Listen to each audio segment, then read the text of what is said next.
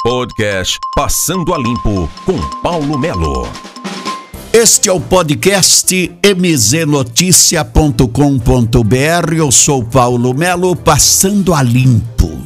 É importante destacar que nós temos o operário que decide vaga a final contra o Londrina, destacando também a importância da convocação de um atleta de Ponta Grossa que vai para a seleção.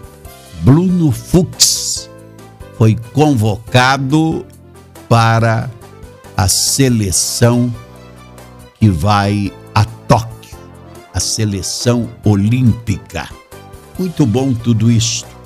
Comandante do Exército define nesta sexta-feira em Ponta Grossa a questão da instalação da escola de sargentos de arma. Comandante do Exército Brasileiro, General Paulo Sérgio Nogueira de Oliveira, vai visitar Ponta Grossa nesta sexta-feira para inspecionar a força de prontidão da 5 Brigada de Cavalaria Blindada será a última etapa dos estudos para definição do local que sediará a nova escola de sargentos de arma. Muito importante a visita do comandante do Exército Brasileiro a Ponta Grossa nesta sexta-feira. Ponta Grossa encerra o primeiro semestre com 3 bi em exportações. Muito bom. Por aqui também você tem o novo acesso ao contorno leste já com vigamento. São os avanços. Enquanto isto, quando você fala de contorno leste, você tem aí o projeto para o contorno norte. É, o contorno norte vem aí. Contorno norte de Ponta Grossa, que vai ligar a PR 151, a 376, a 151 e a, o, a rodovia do CERN é, rodovia do Cerro seria o contorno norte. Então, PR-151, BR-376 e rodovia do Tal. Muito importante tudo isso. E aí, o secretário de Infraestrutura do Paraná diz que já está definido o contorno norte e que vai também facilitar se o Exército Brasileiro instalar a escola de sargentos de arma na cidade.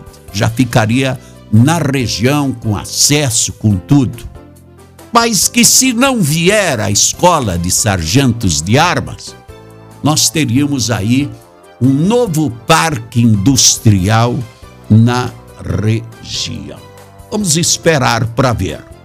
Ponta Grossa recebe 30 mil doses de vacina em cinco dias. Essa semana nós teremos o agito aí das vacinas, inclusive na quinta-feira, já vacinando pessoas de 43 anos acima, sem é, para todos, né? Acima de 43 anos. Isto é muito importante. A presença do governador Ratinho Júnior aqui nos Campos Gerais mais uma vez e nesta quarta-feira vem para inauguração da fábrica da Tirol no município de Ipiranga.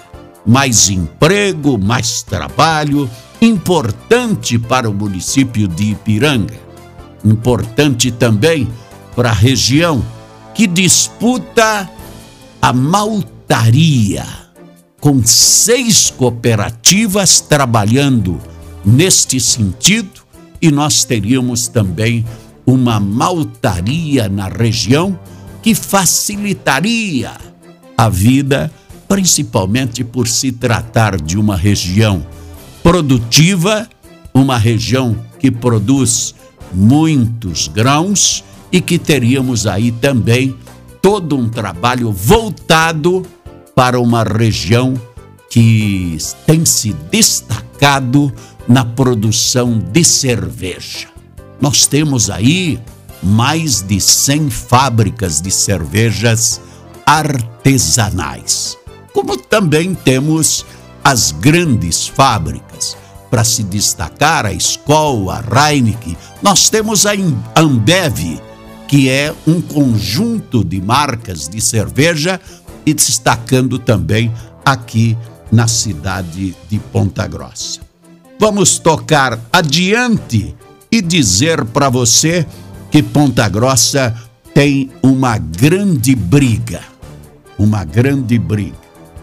Uma grande briga porque se reuniu nos últimos dias, se reuniu nos últimos dias, a Associação Comercial, que através do Comitê de Tributação da Associação, diz que a cobrança de ITBI é ilegal em Ponta Grossa, ou está ilegal. A prefeitura contesta. É aquela questão de quando interessa, você cobra pelo valor de mercado. Quando baixa um pouco, você cobra pelo valor venal, o ITBI. Então são coisas que merecem uma atenção toda especial e nós estamos destacando também que a ocupação dos leitos em Ponta Grossa está abaixo dos 90%. E a vacina segue. E com isto, os números de óbitos de idosos por Covid caíram bastante.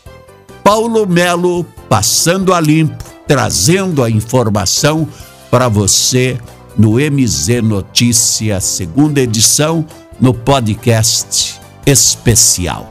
Passando a limpo com Paulo Melo.